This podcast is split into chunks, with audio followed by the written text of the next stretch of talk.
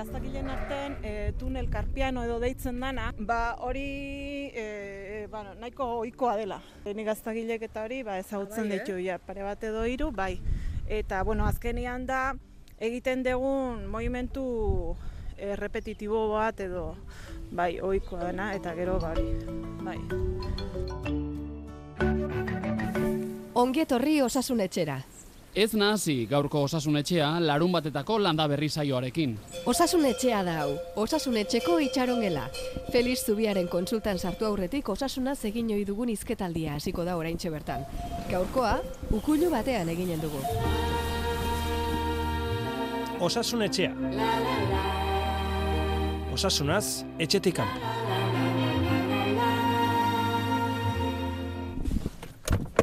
Urnietako adarrazpi baserrian gaude, imaren etxean.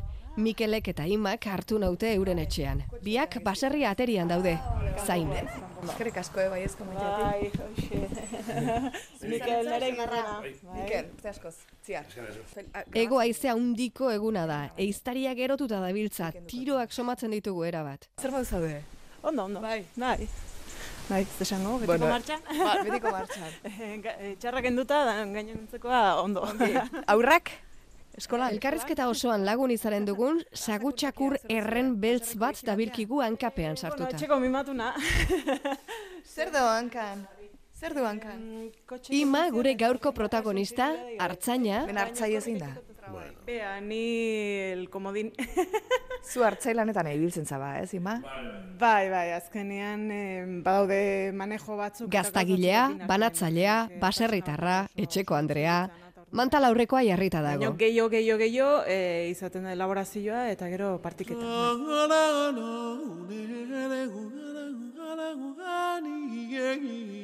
Ba, nire izena Imakulada hiri ondo da, e, gaur berrogei urte.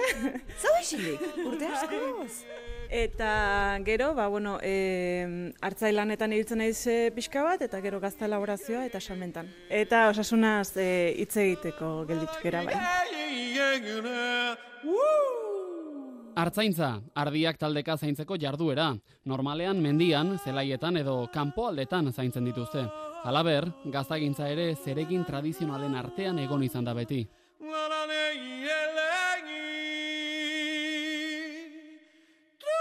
Iru, bi, bat. Hasi eginen gara osasuna zizketan. Zer modu zaude osasuna zu, ungi? Ba, ni ondo sentitzen naiz. Eh, gero, bueno, e, mediku batek ikusita, ba, igual, repaso txiki bat emango liak ez, e, baina, bueno, momentu zeintzat, ni osasuntxu sentitzen naiz. Gaztagile dela esan dugu, baina oraintxe ez omen dira gazta egiten ari. Ez. Ala kontatu digu imak. Guke gara jontan udaran edo ez dugu gaztarik eta egiten normalen, e, abuztu aldera uzten diogu ardi jesteari, eta guain izaten da, ba, garaia, ba, bisita gidatuak eta gehiago egiten ditugu, eta ja, ja, e, mendikan ba, amarregunea, aste betea, e, azten gera berriz ere ardi lanetan. Zaten da, ba, kampaina bukatu, aurreko kampaina bukatu, eta berria hasteko eta bueno, ba, e, berri berdien gauzak, e, kanpoko lanak, ba, itxiturak, desbozeak, e, ardi zainketa desberdin batzu. Artzaintza neolitikoan hasi zen, duela amabi mila urte inguru, eta gaur eguneraino iritsi zaigu. Naturri ingurunean egiten den erabilerarik zaharrenetarikoa da. Ekialdeko kulturak hartzaintzan du jatorria. Izan ere, duela gutxir arte, hartzaintzari loturiko bizimodu eta lan molde zaharrak konserbatu dira. Bai, asko aldatu alda hartzaintza azkeneko ez ba? Bai, bai, bai, nik uste e, geozta profesionalagora guazela.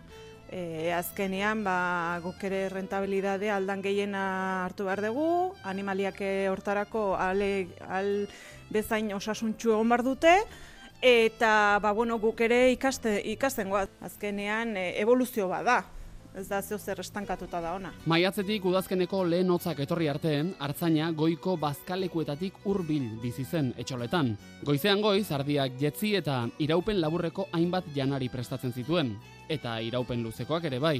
Gazta, Artzainak azinda gobernatu behar zuen, ardi gaixoak sendatu, bildotxei jaiotzen lagundu, artilea moztu, etxola eta saroia konpondu, hartaldea bazkatzera eraman. Euskal Herriko eremu Atlantikoan latxa ardia zen da, jatorriz kantauri aldekoa.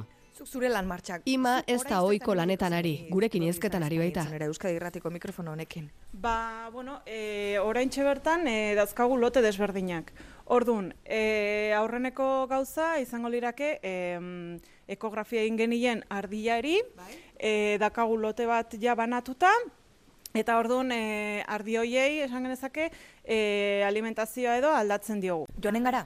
Ukulurako bidea hartu dugu bere eguneroko lan martxa sari zaidan bitartean. Ba, hoiei, e, goizetan normalean ematen diogu pentsu pixka bat eta gero ja larrera botatzen ditugu. Gero badago beste lote bat, ba, nire gizonak, ba, berandugo umengo dutenak, Bai. eta hoiek ba, larrera ateratzen ditugu eta gauez beste larre batera ez zikintzeko. E, hobekigo aprobetsatzeko. Hementxe dituzue. Bai, bai, lasai lasai daude, hauek, Denak daude umatzeko? hauek danak Egiteko. Bai, hauek ja daude begiratuta, eta ja umeiten hasiko die ja laster. Ze ardi klase duzue? Ardilatxa muturgorria. Azpiak garbi askoak dituzten ardiak dira. Guretzako eskurako eta manero magnejurako e, jatorra da, egila da, ba, bueno, e, pixu pixka bat ere izaten dula. Artzainak dira ogibide hau dutenak. Euskaraz, beste hitz batzuk erabiltzen dira zaintzen den animaliaren arabera. Behiak zaintzen dituztenak unaiak dira.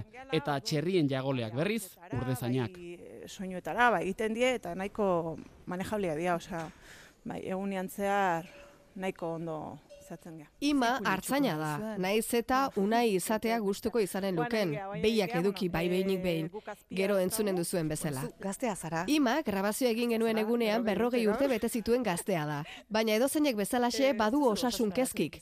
Felix Zubiari zuzendu zatzaio ardura batekin. Ni hasiera hasieratik e, guk dauzkagun azpien motagatikan, egia da azpiak eindakoan e, ez baldin badugu maskarilarik ero jartzen, e, gero atatzen zaizkigula mukiak bebetzak. Eta ni beti, ba hori, e, izaten da minutu gutxiko lan bat, eh? Em, hogei minutu, ordu erdi bat. Guk lastoan ez dugu ezer ikusten, lasto ona da, ara batikan ekartzen dugu, e, baino egila da, azpiak eindakoan beti, beti, beti, e, gero e, mukiak izaten ditugu labetzak. Bai horrekin, eta bai pentsua botatzerakoan, e, maskarilla jartzen dugu. Iruitze zaigulako, eta ez dakit, igual iruipen bada, baino botatzen du nautxak, e, ez digula honik egingo. Igual egun baten edo bitan ez. Baina, karo, e, hau egunero egiten da, e, aldi baten baino gehiagotan, eta urteak egun asko dauzka. Eta orduan, ba, ez dakit, igual, e, ez dakit, nire kezka bada, ez daukat inungo zea e, elementorik esateko, ba, ba bai, kalte egin dezakela, baina, bueno, badazpada, gu normalean maskaria jartzen dugu. Bueno, ba, galetuko diogu ja horrek eh, muki beltzoik nondik etorriko dien, edo ze, zerki egiten ote duen eh, belzte hori, dakit. Ni pentsat, ez dakit, eh? ni pentsatzet izan daitekeela guk lastoa azkenean zabaldu egiten dugu, eta orduan berak izan dezakela hautsen bat edo, Ja, eta guk nahi gabe arnasten degula. ja. Vale. Iza, ez dakit. Beste hartzaiek eh, komentatuko dute, ba, baten batekin izketan no, ez duzu inoiz galdetu batak beste, zu, zuri pasatzen altzaizu hau, beste hau, ez duzu denboriko, ez zarete akordatzen momentu hortan, o? E, bakoitzak izaten ditu e, azpiak desberdinak. Alegia, batzuk izaten dugu lastoakin eta beste askok izaten dute parrilla. Orduan, e, desberdina da ez dute unero lastoa, bota behar. Ez. Zergatik erabaki zenuten lastoa, azpie lastoa, lastuzkoa izatea? Ba, bueno, e, iruditzen zaigulako e, arkumeak eta goixogo egongo diela eta ardiak berak ere bai. Egia da e, dena ez dela perfektua eta alde batetik irabazten dezuna, ba, gero ba, behar bada ba, erren gehiago izaten diela e, eta lana, desde logo gehiago izaten dela. Baina, bueno, guk erabaki hori izan genuen, hartu genuen, eta, bueno, gustora. Momentuz gustora. Egunen batean ezezkoa esanen digun norbaitek eta txeke hori gabe geldituko gara, hori ere argi daukat. Gaurkoan beti ere badugu. Prest, Bai, bai, urteak, berriz. berrogei. Neurtu zema neurtzen duzu? e, bat iruro eta mabi. Zema pixatzen duzu? Puf, ez naiz pixatu, baino asko. Azken analiziak? e, ba, ingo nitu nahin dela pare bat urte. Eta kolesterola gogoan duzu? Ez ondo neukan. Dena azukrea eta kolesterola eta hori normalen nahiko kontrolatuta eukitzen dut ez dut olako. Tiroidea hormona? Ni guain asko kontrolatzen nahi naiz, da horregatik denai galdetzen nahi naiz, ez dakit obsesionatu goten nahi zen. Ah, ez begira, ez begiratu ez diate zer esan, eta, bueno, Globulo gorri, txuri, hemoglobina, anemiarik ez. Ez momentuz behintzat, nahi medikoak esan arte, ni ondo konforme, guain alto mategianian, Burnia? Dena. bai, printzipioz bai. Alergiarik baduzu? Ez, egia da hutsakin, pixka bat, ba, betire doministikoa eta gehiago iten detela, baina printzipioz alergiarik eta ez. Eta operaziorik, ebakuntzarik egin aldizute inoiz. Ez, ez. Berezko gaitzik, txikitatik duzun zerbait, erentzian jasotakoa. Ez, egia da, e, nik eh, asko egiuki izan ditutela anginak. Alto, anginak atera dira. Anginak dira imaren punturik aulena. Amigdalitisa edo angina, palatino amigdalino baten edo bien inflamazioa da. Asko sufritu dut. Azkenian e, asmatu nun edo behintzat e, e, trenajean honek eginez. Bai, egia dago gure lanian, ba izaten ditugula garai batzuk, ba partotan eta lan asko da honian, e, lan asko eta lo gutxi egiteak eragiten dit eta estres puntu hori behar bada eragiten dik nire puntu debila edo anginak dira. Orduan, e, lau bos bat egunen lo gutxi egiten baldin badet, e, segituan ja abisatzen hasten zait angina. Ehun multzo hauek infekzioari aurre egiteko antigorputzak sortzen dituzten zelulak dituzte. Eta orduan egonian, izan duzan ja, osea, medikura edo urgentzietara ni ez naiz juten, ez baldin bada, zehoze, ba hori, antibiotikoa behar detelako, edo olako zehoze, ez, autonomoa izateak hoxe dauka. Eta, ba, bueno, e, hasi nintzen nahiko maiz edo junez. Eta batez be, ba, bigarrengo e, semian esperoan eonian, e, harrapatu ziaten akzeso bat. E, akzeso bat, Abzesu, zorne zorro bat da, gorputzeko edozein ataletan sortzen den zorne metaketa bat. Kasu gehienetan, abzesoaren inguruko eremua puztuta egoten da. Oso bat da, e, hauan zorna bihurtzen bihurtu zitzaiala, baina karo, nik ez nukan kalenturaik, ono, nik egiten nun e, erlazio bat. Kalenturaik ez dauka, beraz infeziorik ez dauka, beraz zertako arduratu ez, ba, bueno, defensa pixka bajugo dauzkat eta listo. Eta, eta ez, e, ja egun batean ja gelditu nintzen kasi-kasi hitzein gabe. Ezin nun hitz egin. Ordu meikura jo. Minez. Bai, bai, bai, bai. Bai, bai, klaro. Azkenean ezin nun tragatu, ezin nun... Bai. Eta ordu medikuna junitzen, eta esan zian, a ber, osea, direkta, e, urgentzitara, esan eta hori kendu inbar da, eta gero pentsatu ja, e, anginak kentzen junbarko duzula, porque ja oso maiz aizaizu gertatzen gauza berdina.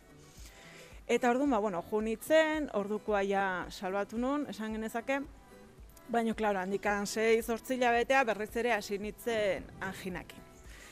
Eta orduan, ba, e, lagun batek esan zian, jo, ba, fustinanan badaude bi kiromasajista, bueno, nahiko txukunak eta begiratu zazuta.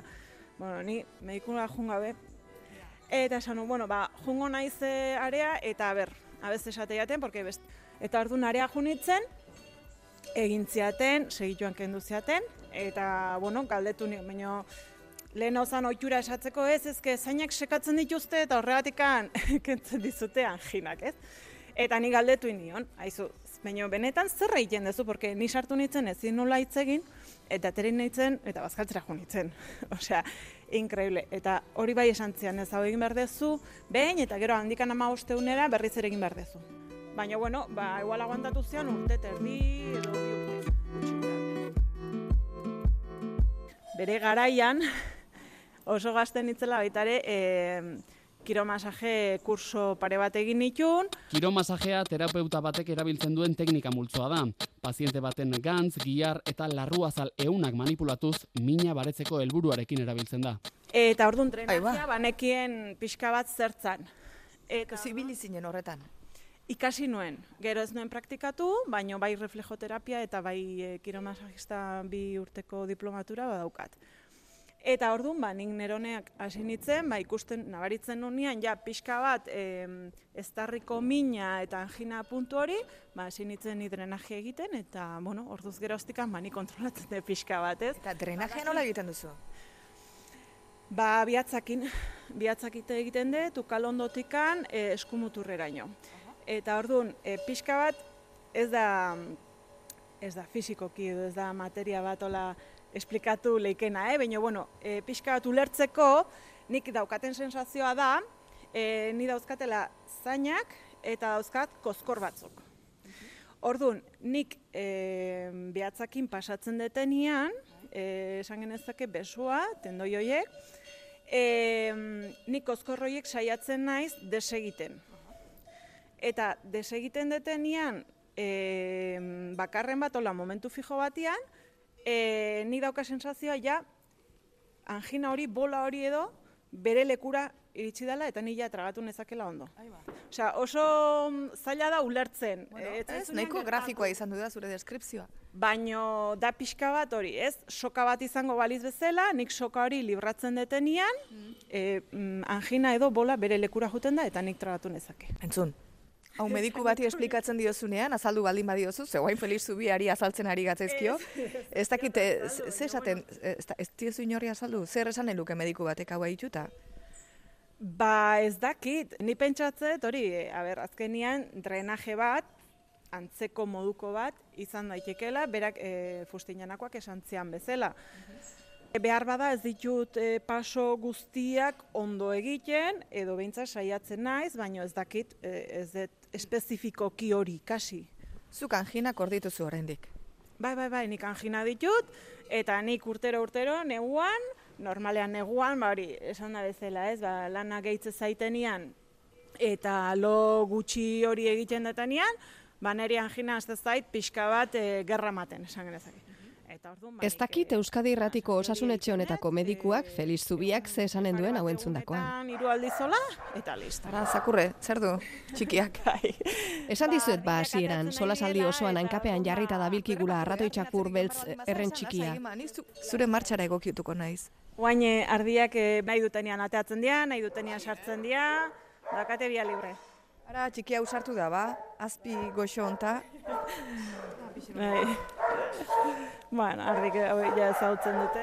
Gauza bat dabilkit buruan bueltaka. Zintzurreko minez eta anginatik gaizkitzeko joera izan da eta medikuak angina kentzeko gomendatuta, zergatik ez ditu kentzen eta kitxo? A ber, e, batetikan iruditzen zait defensak diela. Orduan, e, neri adibidez balio dit, e, abixatzeko noiz pasatzen nahi naizen edo noiz e, ez naizen egiten ari nire deskansuak edo e, noiz errimoa pixka jetxi behar deten.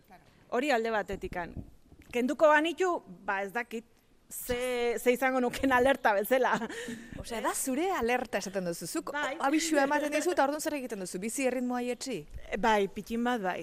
E, saiatu deskantsatzen pixka gehiago, e, saiatu ba, itxoin dezakena ba, urrengo gunean egiten, baino hartu tarte hori niretzako. Eguneroko martxa suabeagoa egin. Bai, eta lo pixka gehiago, eta, bueno, ba, pixkat hori ba, frenatu. Bai. Gu hizketan ari garen bitartean, ukuluan, umatzeko dauden ardi batzuk kanpora atera dira, epelera. Eta guk ere gauza Ima, bera egin dugu, eguzkitan jarri, bista ederreko paraje honetan ezurrak berotzeko. Bueno, hitz egiten dugu ja mendikan aurrea egunero, ez? Minez baldin maukagu burukoa, hankekoa, edo besokoa, ez? Hori oharkabean pasatzen da, ez? Ailatzen da momentu bat, derrepentean ikuste duzula zure burua, osasun azizketan ascentsore hartzen ari zarela, edo supermerkatuan baten batekin dertu zu golin. Ze pasatzen nahi zait? Osasunan ere egunerokoan sartu da, gai moduan. Bai, bai, e, ba hori, e, egunero, e, bain buruko mina daukat, eta gero, jo, e, lanberrik deitzei una baita ere, ez, kanpaina hasieran oain izango ditugu, ba, e, egontzean ian denbora bat egin gabe, ez, ba, adibidez, e, o, pentsua eman, edo gaztak egiten hasten geanian, eta, orduan, esate, bueno, pues, min berri batzuk hasten dira, ez, urterokoak, eta esatezu, bueno, lanberrik. Gu behintzat deitzi jogu etxegin lanberrik. Ja. E, zuk besteekin e, osasunaz hitz egiten baduzu anginak ateratzen dira beti edo beste minik ba alda. Gerriko mina, gerritako mina, sorballa, eskumuturrak ez dakit ba. Bai, e, gerriko mina eta eskumuturrak ere bai. Bai. Gaztagileen arte... Eskumuturrena galetu dizut ze, mina aipatu eta eskua eskumuturrera eraman duzu. Ah, ez, ez, e, sin más. Ez, baino bai egila da, e, gaztagileen artean e, tunel karpiano edo deitzen dana, ba hori e, bueno, nahiko ohikoa dela. Garbitzaileen artean ere bai. Bai, Operatu ebakuntza asko Bai. egiten hemen zaizkie. Bai, e, nik gaztagilek eta hori, ba, ezagutzen Bai, eh? ditu, ja, pare bat edo hiru, bai. Eta, bueno, azkenian da, egiten dugun movimentu e, repetitibo bat edo, bai, ohikoa dena, eta gero, ba, hori, bai. Zure, zure lanatik eratorritako beste minik balda. Asko makurtzen zara ez, ez dakit ba. Bai, gerrikoa bai, azkenean ardi bane jotan da, ardi bat heltzen dezunean, indar bat egin behar dezu, eta gerrikoak eta hori bai. Gerrikoa nahiko ohikoa izaten da. Erakutsi eskuak, marka ikusten aldu zure lanak. Bueno, esku landua dituzu zuk, eh? Aber, utzi gutxan. Hau zer da, kailoa, hiltzea, zer da hau? Ez dakit, hori da e, udarako lanak egiten ditun zeak, markak. Udarako lanak zertan? Ba, udaran izatea desbrozeak, izateie itxiturak, e... Bueno, ez duzu galetu ardia bakarrik galditu zue, obeiak eta txerriak ere bai. Ez, guk eh, ardia dazkagu, eta gero asto batzuk, asto batzuk, eta bai, baina ez. Eskerrak behik ez duzuen, ez? Esaten dizut, uda honetan pasatu denarekin, COVID, eh, behien COVID-a deitu den horrengatik ari naiz. Bai, Zoonosia animalia gaixotasunen multzo bat da eta pertsonei kutsatzen altzaie gaixorik dagoen animaliarekin ibiltzeagatik. Zuzenean listu edo animalien goroz eta gernuaren bidez kutsatu daiteke, eta baita eltxo edo beste intsektu batzuen bidez. Eltxo ugari ibili da. Behiak dituztenek, behien covid bezala ezagutu den gaitza pairatu dute. Behien gaixotasun hemorragiko epizootikoaren eragina, azkar batean zabaldu zen udazkenean, iparraldean eta gipuzkoan. Erasandako abelburuentzat botika tratamendua ordaintzeko diru laguntza onartua du arrasatetik etorri da. Bai. E, begira, bueno, badaz emateko. e, behi batzuk, batzuk hobeto txue balestan daue, beste batzuk e, ume india zenak eta defensa gutxitxu hau itxuri edaukienak, horrek e,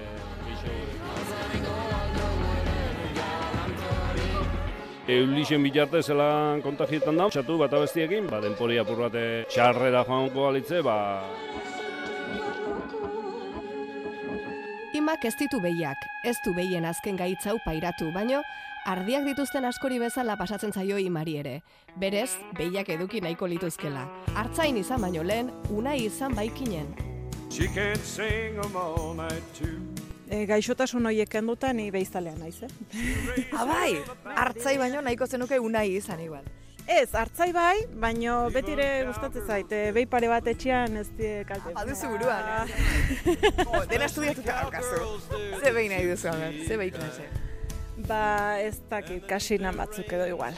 Ikusten nahi gea, ber, ze, ze arraza da nobekiena, moldatzeko, lan egiteko, azkenean e, gu hartzaia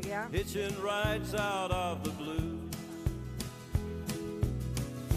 Even cowgirls get the blues. Sometimes bound to don't know what to do. Sometimes get this feeling like the restless wind. The only way she's ever been. Hazienda dutenek badakite, baina guk ez, eta galdetu eginen diogu. Ba alda animaliek gizakiari kutsatzen dioten gaitzik. A ber, animalietatikan pertsonetara e, ez dut uste. Ez dago kutsatzerik. Bai egia da, ba, animaliak e, esne bidez, esne hori ez badegu behar bezala tratatzen, ba, transmititu daitekela. Adibidez, e, ba, esne bidez, ba, listeria ez bada esnea ondo tratatzen, ez bali da pasteurizatzen, ba, pasatu leike gazta bidez, edo esnea gordinikan edaten degulako. Oazen ukulura mena izan dira. Haize handia dabil, eta haize zaratak grabaketa ulerkaitz eginen duen beldurrez, ukulurako bidea hartu dugu. Artzain lanetan aritzeak argi dago alde honak badituela. Bestela nola entenditu bi ofizinista lanbide honi heltzea. Ez aldizuet esan ba, bai. Ima eta bere gizona, Mikel, bulego batean aritzen ziren lanean aurretik. Baina hori aurrera xeago kotatuko dizuegu.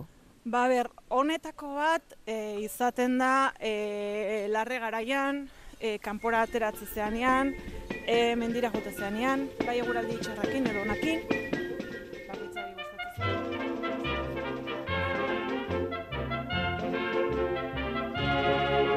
Dans sa cabane couronnée par le massif des Pyrénées, comme un aigle tout là-haut habite Ramuncho. Gizakiok dena romantizatzeko joera dugu, idealizatzeko ohitura. Artzain bizimodua mitifikatuta dugu, liburu, film eta kantuek asko lagundu dute horretan. Baina gauzak ez baitira kantatzen eta kontatzen diren bezalakoak bai, izaten. guzkiakin etorri zea, lan gutxi dagoen momentuan etorri zea, baina hau arkumez atope da honian, e, gaztegin bardezunean, repartora eraman bardezunean.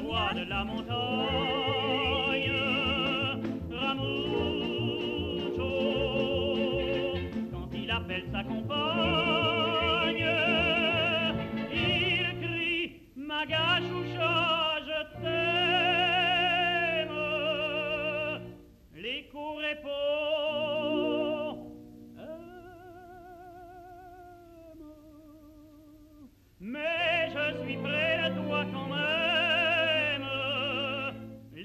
pepo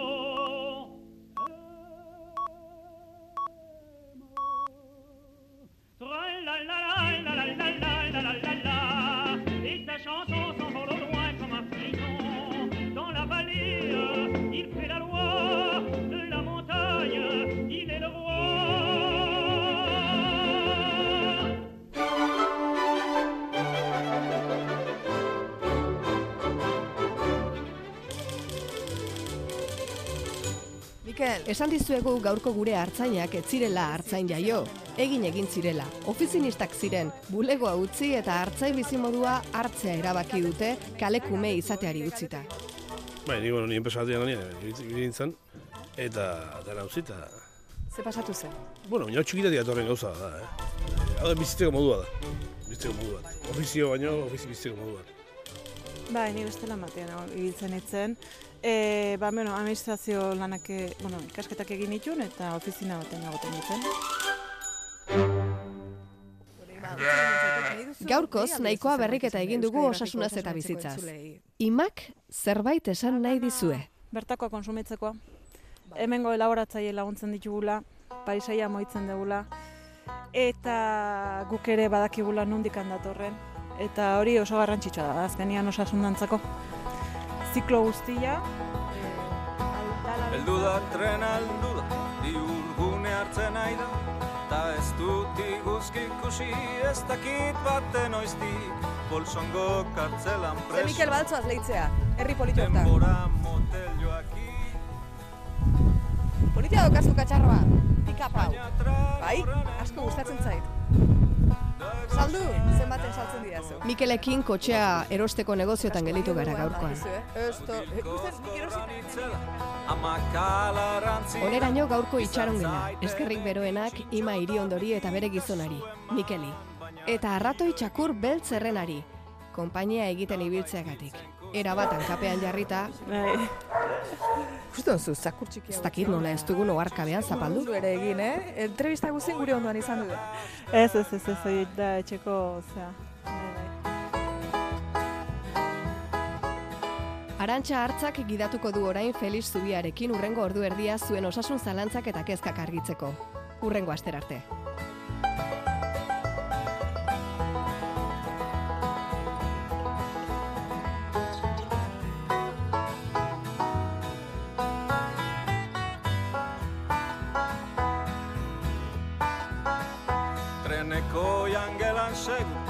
Aberatsak bazkaltzen, kafeari xurupeta, purutzarrak erretzen, badakit mesilu dana, zina izena libre izan.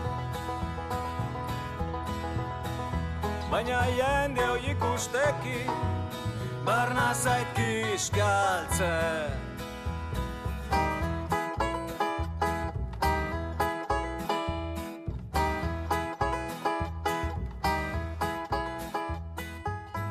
Country musikak lagunduko digu urnietako adarrazpi baserriko ukuluan jarraitzen. Feliz Zubiak, kaixo, egunon. Egunon. Bueno, behin baino gehiago aipatu zaituzte, elkarrizketa honetan, eta az gaitezen anginetatik, ze iruditzen zaizu. Hasiko gara anginetatik? Nik erabateko bestelako ikuspegi emango diot, denako zagarri, eh? Bai. Baina, bueno, eh, amigdalak estarrearen sarreran dauden organoak dira, badakite entzuelek bi aldetan bana, eh, mingainaren oinarrian, eta beren funtzio nagusia defentsak sortzea da, hau da hor, eh, defentsak ditugu, eta infekzio bat dagoenean handitu egiten dira. egia da badutela e, defentzek e, erlazioa gure estres mailarekin eta gure nervio mailarekin, ez? Bai, eta estres eh, handia mm. dukagunean, ba, Mm. defentzak murriztu egiten direla eta errazagoa dela e, amigdalitisa sortzea. Bai, hori berak ere aitortu du, ezta? Lo gutxi Bai. eginda dagoenean edo lan askorekin dabilenean, ba gehiago molestatzen diotela, ezta? Bai. Bai. Bueno, eta lehen asko kentzen ziren, baina pentsatu behar dugu amigdala ez gain horrin guruan badirela oaren sarreran bestelako defentza sorta batzuk ere. E, hor daude, bueno, adenoide famatuak edo vegetazioak edo esaten zaienak ere pixka bat barrenerago, Bai. ez? Bai. Eta ikusi da, e, amigdala kendu ala ez kendu, ba, infekzio kopuru ez dela asko jeisten, eta ba, lehen asko kentzen ziren bezala, orain oso arraroa da kentzea. Noiz kendu beharko lirateken amigdalak, batez ere garbi-garbi dago inguruko egiturei erak kalte egiten dienean.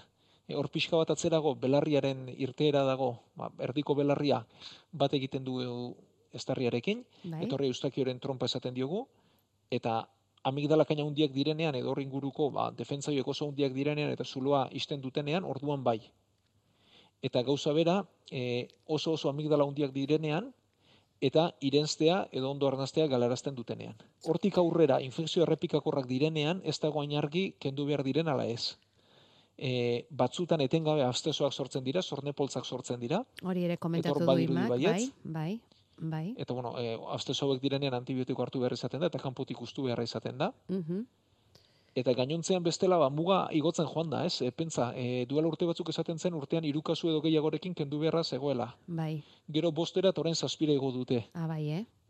Eta otorrino asko dira esaten dutenak zazpirekin ere beraiek ez lituzketela kenduko. Ah, bai, eh? Beraz, ez dago Orduan. bat ere garbi eta oso kasu esan dezagun muturrekoetan, ez da? Kentzen Bai, dituzte muturrekoetan, amigdalak. eta batez ere neurri handi horrek, amigdalen neurri handi horrek bestelako kalteak sortzen dituenean. Bai, tragatzeko. infekzio errepikakorragatik, Mhm. ez bueno, bai abstezuak sortzen badira, ez, ornepoltzak sortzen badira, orduan bai. Bai, bai, Eta arnazketa edo irensteko edo belarriko arazoa sortzen dituenean ere bai. Bai. Baina Baina infekzio asko direlako behintzat, Mhm. ba, bueno, muga hortxe dago badirudi, eh? urtean zazpi kasu edo gehiago izatea. Ados. Askotan, eh, bueno, edo gehienetan lotzen ditugu eh, amigdalitisa, lotzen dugu eh, haurtzaroarekin, Feliz. Eh, gehiagotan izaten da? Edo ez Egia da. dakit, lotura okerra da hori. Ez, ez, ez, lotura hori zuzena da, urtzaroan askoz gehiago izaten da, e, urtzaroan e, dana ari da garatzen eta gure defentzak ere bai. Aha. Eta egia da urtzaroan e, lehen aldizko infekzio desente izaten direla eta estarriari eragitea goikoa dela. Ja. Egia, eta behin hori pasata, Mhm. e, gutxitu egiten direla eta murriztu egiten direla, baina gero ikusten dira heldutan ere, badira pertsona batzuk joera gehiago dutenak beste batzuk baino, Mhm. eta bueno, oraintxe entzun berri dugu. Hori da, nantxe ezagutu dugun hau adibidez, ezta? Bai.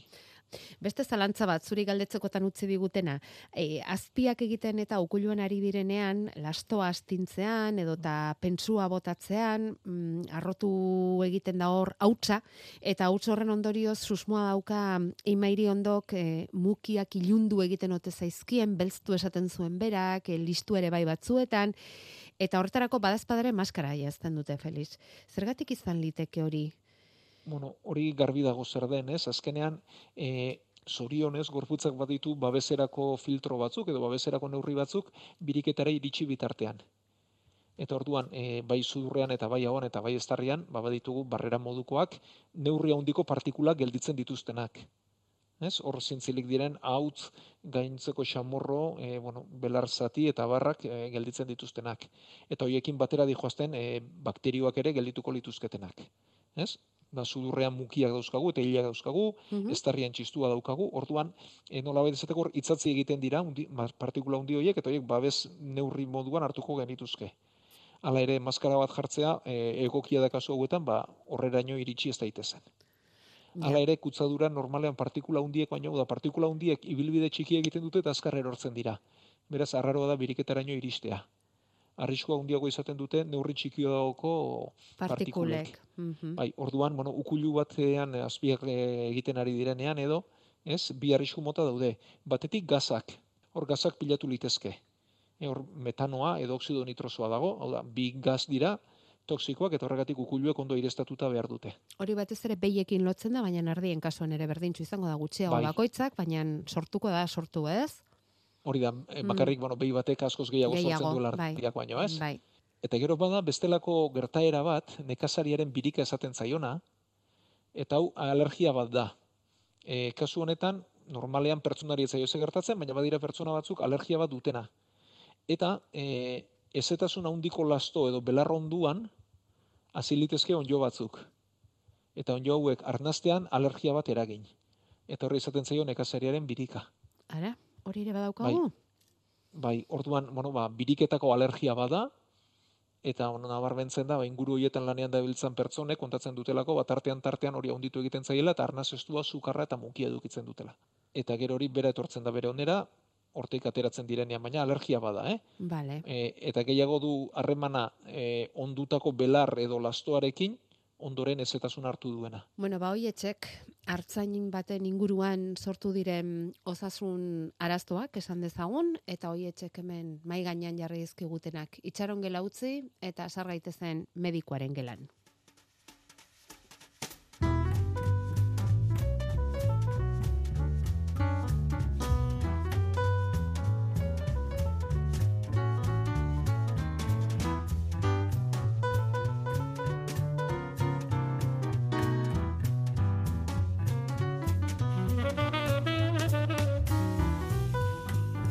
Egia esan, osasun honeko hartzaina topatu du, itziar alduntzinek, eh? Bai, bai, mairi ondo berez osasuntzu dago, baina badira gure entzulen artean osasun hori berreskuratu nahian dabiltzanak eta ea Feliz Tubiaren aholkuekin apurtxo bat laguntzeri badaukagun.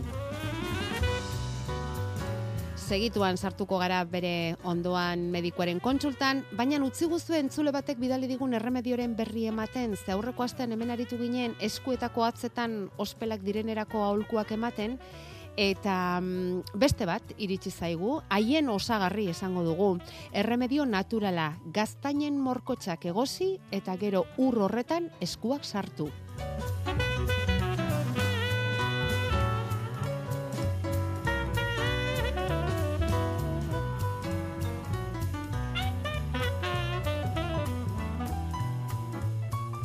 Gaztainak badira orain, morkotxak ere bai beraz proba egin nahi bali maduzue, ez dago aukera txarra. Bueno, eta aurreko aholkuak jaso nahi izan ezkero, hemen Feliz Zubiak osasunetxean utzi zizkigunak, denak eta beti nahi eran topatuko dituzue. eitb.eusetik barrena sartuta badakizue. Ai, Feliz, ez dizugu galdetu, hogeita urduko guardia saioa amaituta zaude, zer modu joan zaizu? Bai, bueno, nahiko ondo, eh? Nahiko ondo, bai. Nahiko ondo. Egia Bueno. ez dakite guraldia dela eta edo, baina nahiko bolara honean gabiltza. Bueno, behobiatik donostiarakoa bezain ondo, zeo gaur zortzi Bai. antxotzi zintugun, e, bulebarren eta gurutze gorriaren inguruan lanean, beraz, ura ere ongi ez da? Oro har esango dugu. Bai, orokor, orokorrean ondo, baina bukaerarako epeldu zen, eta egoizea zela eta izan genituen, eh, kasu estu xamar batzuk ere, bueno, izugarrikaririk gabe, Bai. eta bueno, ura ere egin genuen, eta bai. Ze gogorra den medikuaren bizimodua, batez ere gurutze gorriko voluntario denean bat, eta guardiak egitea tokatzen zaizkionean. Eta gainera, eta gainera osasun etxerako prest egon behar igandero, igandero bederatzi terdietan. Eskerrak gustoko tokian aldaparik ez den, Felix. Bueno, gu beti pozik, eta Bai. zuekin izateaz, eta antenan jartuteaz bare gehiago. Oso ondo. Bueno, eh, lehendabizi hemen agertu behar diztugu irurogeita bat urteko emakume honen kasua, mononukleosia. Pasadu, pasatzen ari da, eta, bueno, ba, gure gana inguratu da. Eta kezkatuta ere badago, e, izan ditzaken ondorioekin, ze gibela eta barea kaltetu ote dakizkion esaten du berak, eta hori nola sendatzen den, em, honi deitzen zaio musuaren gaitza ere, ez da, Felix? Galdetzen du musurik eman dezaken ala ez, eta, bueno, azalpentso batzuk nahiko genituzke mononukleosiaren saiatuko buruz. Bai, Bueno, e, mononukleosia berez ez da virus bakar batek sortua, baina nagusiki bai, Epstein barren virusa da. Berez, mononukleosia esaten diogu, virus batek baino gehiago eh, sortu dezakete, pertsona baten infekzioa garatzen denean kasu honetan ere estarrian abituta, beraz, badu lotura aurrez aipatu dunarekin, baina, bueno, Mm. kasu honetan amigdalitis bat izango litzateke, estarriko gongoiak, baina gero gorputz guztiko sistema linfatiko handitzen da. Orduan, gongoiak handitzen zaizkigu, ba, lepo gainetan, bezazpitan, izterrondotan, eta baita ere, e, gongoila handiak edo sistema linfatikoa daukagu barean, eta gibelean ere bai. barkatu eta sistema linfatikoak zer egiten du gure gorputzean? Ba, infekzio bat denean, bertan daude zelula zuriak, eta infekzio horri kontra egiteko zelula zuri gehiago sortu. Vale. Aktibatu egiten dira, lanean hasten dira, eta hunditu egiten dira. Vale, guretzako babesgarri bada orduan. Hori da. Bakarrik e, kasu honetan mononukleosi bat denean, ba, erantzuna izugarria dela. Vale. Duan kalentura ondo esan ekia izaten dute, gongoila hunditu hauek, ez tarriko handietu hori ere bai, eta bueno, egia da kasu txarren txarrenetan gibela eta bare asko hunditzen direla eta bere kaltea izan dezaketela. Baina gutxi dira zorionez. Hau da, normalena da sukarra ondo eza eta nekia izatea, eta bilau astean bere onera bueltatzea. Eta gibel eta bareko kaltea baldin bada ere bai. Virus hau e, listuaren bidez edatzen da, horregatik esaten zaio musuaren gaitza, Ah, baina vale. normalean gehiago izaten da objektuen bidez. Edalontziak, sardezkak eta bar. Baina beti Adin listuaren bidez. Da, baina bueno, ba, norbaitek listuan izan, e, beste zerbait ukitu, gero pertsona batek ukitu eta gero bere ahora sartu. Hori da bide normalena. Eta oso kutsakorra da? Desente. Desente. Behin, gainera kontua da, e, ba, beste virus askotan bezala lehen egunetan ez duela sintomarik ematen, eta orduan kutsakorra dela eta horregatik edatzen da. Ze behin gaitza duenak normalean atzera egiten du, oeran, oean Ja. sartzen da. Ja, E, desenteko tratu ematen du honek, eh? bai, ez? Eta orduan pertsona ez da ibiltzen kalean, ez? Eta kutsatzea ez da erraxa, baina lehen egunetan sintoma oso gutxirekin edo sintomari gabe orduan edatzen da gehiago. Ja. E, atzedena behar du, e, ez dago virus hiltzeko botikarik, hidratazioa eta sukarra edo minarentzat, ba, parasetamola edo antiinflamatorioak hartzen dira. Eta gero bilau astetan bere tokira bueltatzen da. Eta bueno, entzule honen galderari erantzunez, gibel eta bareak haunditu litezke, baina bere onera bueltatzen dira eta ez da kalte kronikorik gelditzen. E, bai, e, lotzen dela mononukleosia neke kronikoarekin. Ez dakigu zergatik, baina pertsona batzuk gero gelditzen dira indarrik gabe agortuta bezala, eta horiek e, zei hilabeteraino edo hilabete gehiagotan ere e, luzatu litezke. Eta ezagunak dira kilolari batzu, at- eliteko kilolari batzuen e, kasuak, Bai. ba, mononukleosi bat pasa eta gero ez direnak e, lehengo mailara bueltatu. Ez direnak bere onera itzultzen, ez? Ai ba. Eta ez direna Mm. sekula ba, maila horretako errendimentura emateko gai Iritsi. izan. Mhm. Orduan, bueno, ba, txirrendulariak, pelotariren bat ere bai, Bai, bai, bai. Hala ere, eta normalena da, bi astetik laura bitartean mm, bere onera itzultzea, eta virusa desagertzea, eta, bueno, Hori da. poliki-poliki lehen gora itzultzea, ez da? bai. Eta Vale. kutsakortasuna ere desagertzen da, Mhm. eta musuak eman ditzazken normal, normal. Ez ordea gaitzarekin dagoen bitartean. Hori Esan da. duzun bezala, atxeden hartu beharko luke, eta orduntxe puri-purian egongo litzatekenez gaitza, eta kutsatzeko errexena orduan izango litzatekenez, ba ez musurik eta eta gaitza duena zaindu da dila. Ba oso ondo, ea ba, belaxe pasatzen zaion, eta eta eskerrik asko galdera egiteagatik geukera ikasi dugu. Euskadi Irratian Osasun Etxea. denon artean egiten dugun saioa baita, hau igandero bederatzi terditatik amarretara metxe Euskadi irratian, eta beti zuen galderetatik ba, ba gure jakinduria handitzen. Feliz Zubiak ematen dizkigun aholku eta azalpen hoiekin. Bueno, ondorengo honek narkolepsia jarri digun mai gainean, Feliz. Lehen bizi eskerrak eman dizkigu, osasun etxoa osatzen dugun talde guztiari, Eta dio, bere hogeita urteko semeari diagnostikatu diotela horixe, narkolepsia. Tratamentu ere jarri diote, eta berak jakingura luke zein arlotan izan liteken mugatzailea, gaitz neurologiko hori, adibidez galdetzen du, atera aldezake gidabaimena, lanerako behar izango du eta gidatzirik izango du, gaitz hori edukita? Bueno, ba oso galdera ona da. Eta, bueno, saiatuko gara erantzuten. E, narkolepsia jatorri ez ezaguneko gaitz bada, e, garunari eragiten diona, eta, bueno, garunean badira neurona batzuk e, gorputzari edo garunari martxe ematen diotenak. Hala, e, piztuta mantentzen dutenak edo ernai mantentzen gaituztenak. Eta neurona hauen kaltea jasotzen da. E, jatorri ez ezaguna du, pentsatzen da autoimmunea dela, da gure defentsak erotu, eta neurona hauei kalte egiten dietela eta hamar hogeita hamar urteren artean azaltzen da. Egia da baita ere joera genetiko bat badela. Familian horlako urrekari baduenak, hogei berrogei aldiz arriskoa handiagoa du. Ados. Eta pertsona hauek gertatzen zaiena da, bapatean loa, e, logura ikaragarri bat sartzen zaiela eta lo gelditzen direla. Eta narkolepsiaren barruan bi forma daude. Batzuk lo gelditzen dira, baina ez dira erortzen, eta beste batzuk berriz, lo gelditzeaz gain, muskulu guztien indarra galtzen dute, tonu muskularra erabat galtzen dute, eta erorketak izaten dituzte, horri kataplegia esaten diogu. Aha. Eta pentsa edozein egun egoeretan gertatu litekela, eh? lagunekin isketan, kalean, lanean, gidatzen, eta bueno, e, logura horrek edo lo dauden tarte horrek, ba, minutu gutxi batzuk iraun ditzazke, hogeita mar minutu gehienez ere, baina errepikakorra da. Eta arriskutsua izan daiteke zenbait egoeratan, Orduan, noski. duen arriskua da, Hmm. ba, e, momentu horretan kontrola galtzen duzula, eta erortzeko arriskua dukazula, edo istripu bat izatekoa, edo makina batekin lanean ari baldin bagara, lan, ba, makina horrekin istripu bat izatekoa, edo horrelako Kontrola bat galtzekoa, noski. Mhm, Bai. mhm. Orduan, bueno, e, gaitza e, gaixoak digutenarekin diagnostikatzen da, eta e, ez du ezin da sendatu, baina bai kontrolatu. Oda, e, badira botika, bueno, alde batetik e, loaren e, ba, zaintza gomendatzen zaie, gau ez lo egitea, e, siesta egin behar baldin badute, siesta oso laburra hogei hogeita mar minutu gehiago ez, gehi, gehiago egitea kaltegarri izan liteke, eta gero badira botika estimulatzaileak. Oda, garunean, ba, lokartu eta edo geldirik dauden neuronoiek pizteko erabiltzen diren botikak.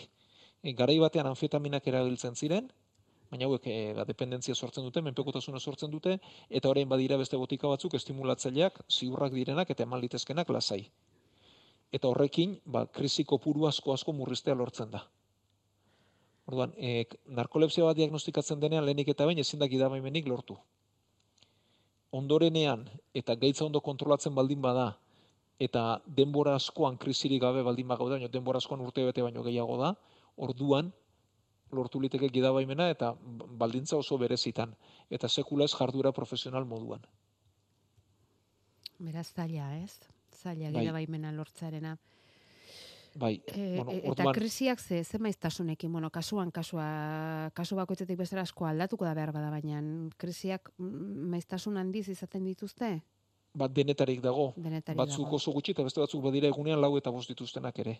Aha. Orduan, e, ba bai bizitzari desentera egiten diote eta bizi kalitateari ere bai. Asko. Eta batzuk badira gainera e, egoera positiboan edo emozio positiboak dituztenean gehiago azaltzen diren krisiak. Da, parre egitean umore honez daudenean orduan gehiago azaltzen diren krisiak ere badaude. Ah, bai, eh? Bai, pertsonatik pertsonara aldatzen da, baina gehiagotan pentsatzen dugu ez dakit, lasaitasunarekin edo barealdiarekin lotura duela, baina zuzenean. Ja. Ze zaila horrelako egoera Bai. batera matea, ez da, Feliz? Ze hasi behar duzu, Orduan, bueno. pf, batez ere ezagutzen etzaituztenen aurrean eta pf, azalpenak eman beharrean gertatuko dira, eta askotan ez dute asko mugatzen asko du. mugatzen du. Eta duen arriskua da, gaitzaren eraginaz aparte, ba, hauetako askok ez dutela ba, lagun artean edo jende aurrean ibili nahi, Ez dute sozializatu nahi, ez da? Bai, eta horrek ere badua bizitzarekiko ba, kalte handi bat. Dudari gabe, dudari gabe. Orduan, botikak badira. Nahiko ziurrak, lengoak baina asko salbondorio gutxiagokoak, eta ezinbestekoa da botikak hartzea, ondo hartzea, eta maiztasuna murrizten joatea. Bueno, eta mm, zer esango dugu, ba bai, badira lanbideak derrigorrez e, e, auto hartu beharrekoak eta gidatu beharrekoak, baina beste askotan ez da derrigorra eta da. egon daitezke Beste beste, irtenbide daude. batzuk eta hori da, Bai, bai, bai, horretan bai. pentsatu behar eta ez, beste irtenbide Bai, batzuk. eta eh. bizimodua Mm. pixka bat egokituta oso bizimodun normalera Bai. mendezaketen pertsonak dira. Zalantza bat gelditu zait, Feliz, siesta laburra zergatik? Zergatik hogei hogeita hamar minutuko siestak, ba? E, bueno, e, gehienez ere, eh? Mm? Hau da, badirudi, bueno, hau oso zaila da neurtzen eta honen inguruan zientzia egite oso zaila da, ez? E, bueno, batzuk esaten dute, nik siesta egiten badut gero egunean zehar ez lokartuko. Bai.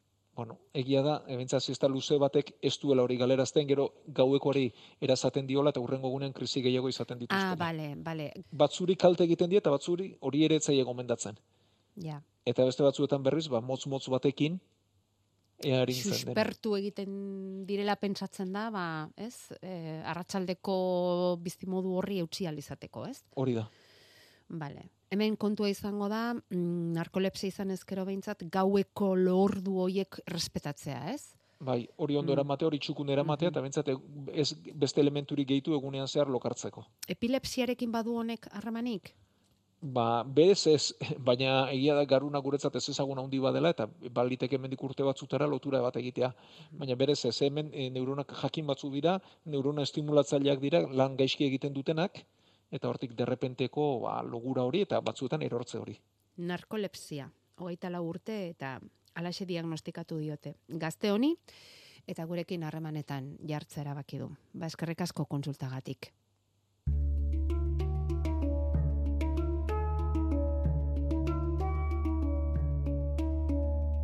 Gure WhatsAppa 688 666 000. Ez dakit e, Feliztuk nahiko zenuken bezain sakon aztertzeko aukera izango dugun ondorengo galdera. Ala, mm, ala espaliza denborik izan, denborarik izango ez pagenu, ba, urrengoan jarraituko dugu, eh? baina helikobakter piloriri buruz galdetzen digute.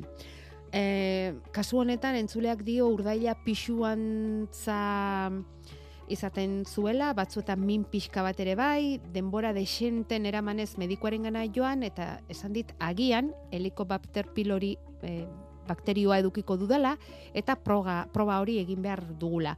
Aho lurrunaren proba esan dit. Inguruan komentatu dut, eta jende askok esan dit, berak ere izan zuela, proba egin ziotela, zer daba bakteri hori, eta zergatik dago horren beste, naiz eta nik ez dakidan oraindik positibo ala negatibo emango didan, bide batez, aholurrunaren proba hori e, zertan datzan azalduko zenidake?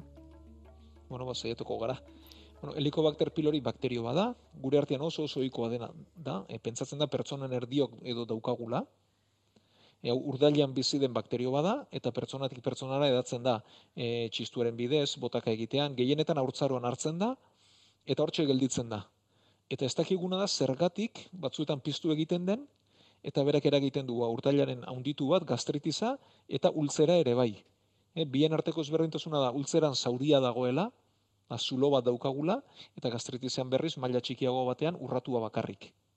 Baina e, azala bera mukosa osorik dago. Eta helikobakter pylori hau tratatzen espada, gastritiza ez da sendatzen eta ultzera ere ez da sendatzen. Orduan, danok hor daukagu eta zalantza da zergatik pizten den, ba hori da ez dakiguna.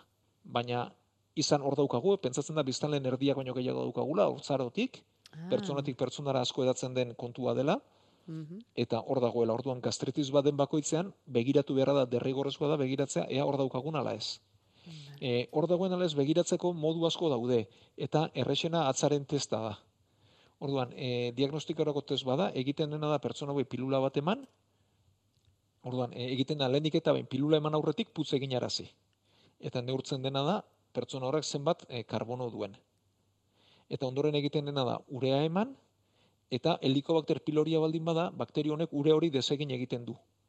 Eta urea horri deitz, jartzen zaio markatzaile bat, karbono amairua dena, jakiteko ea urea desegin den den. Orduan, pilula eman, eta bere alakoan putz egitea esaten zaio. Eta bi minutuan jakiten da bakterioa hor daukagun ala ez daukagun. Orduan, pilula bat irentzi eta putz egitea da modurik errezena eta norberaren zat behintzat e, kalteri gutxien edo mm, trabari gutxien sortzen duen teknika. Orduan, Zer bestela endoskopia bat egin beharko genuke, bai, bai. eta hori gogorragoa da. Gertaliteke, Eh, ni- nik adibidez, e, urdailan inolako sintomarik ez eduki, proba egin eta positibo ematea. Bai, horregatik e, proba egin beharra dago sintomak direnean bakarrik. Vale. Ez dela jende askok eta askok emango genuke positiboa. Ja, eta sortuko litzateke sekulako alarma, bale. Hori da. Vale. Orduan, barauri joan beharra dago, tabakorik ere erregabe, eta bueno, egiten dena hori hor baldin badago, ba, antibiotikoak eta omeprazole ematen zaizkio, eta gero lau asteetara berriz errepikatzen da, ondo sendatu den ala ez ikusteko. Omeprazola da ba, urdaila babesteko, ez? Hori da, ur, omeprazola da urdailaren babesle bat, Bai. hori eta bi antibiotiko ematen dira, eta denbora deixentean, eh, e, aste luze sartu beharra dago, ba, bakterio guneko gogorra delako ondo garbitzeko. Ah, bai. Eta benetan gero baiestatu beharra dago ondo garbitu dela eta sendatu dela. Eta behin sendatzen denean, normalena izango da, aipatzen dituen sintoma horiek, urdaila da. izatea eta horiek desagertzea, ez? Hori da, eta gainera nahiko emaitza onak dituen tratamendua da, eta pertsonak bizi kalitatean asko igartzen dutena da.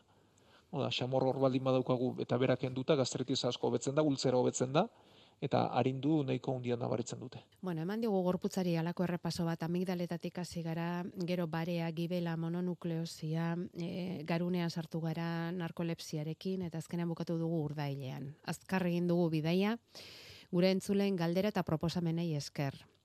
Ba, eta hola bukatu beharrean gaude, Felix, eskerrik asko e, gaur ere zure aholku guztiengatik eta gaur zortzira arte agurtuko gara.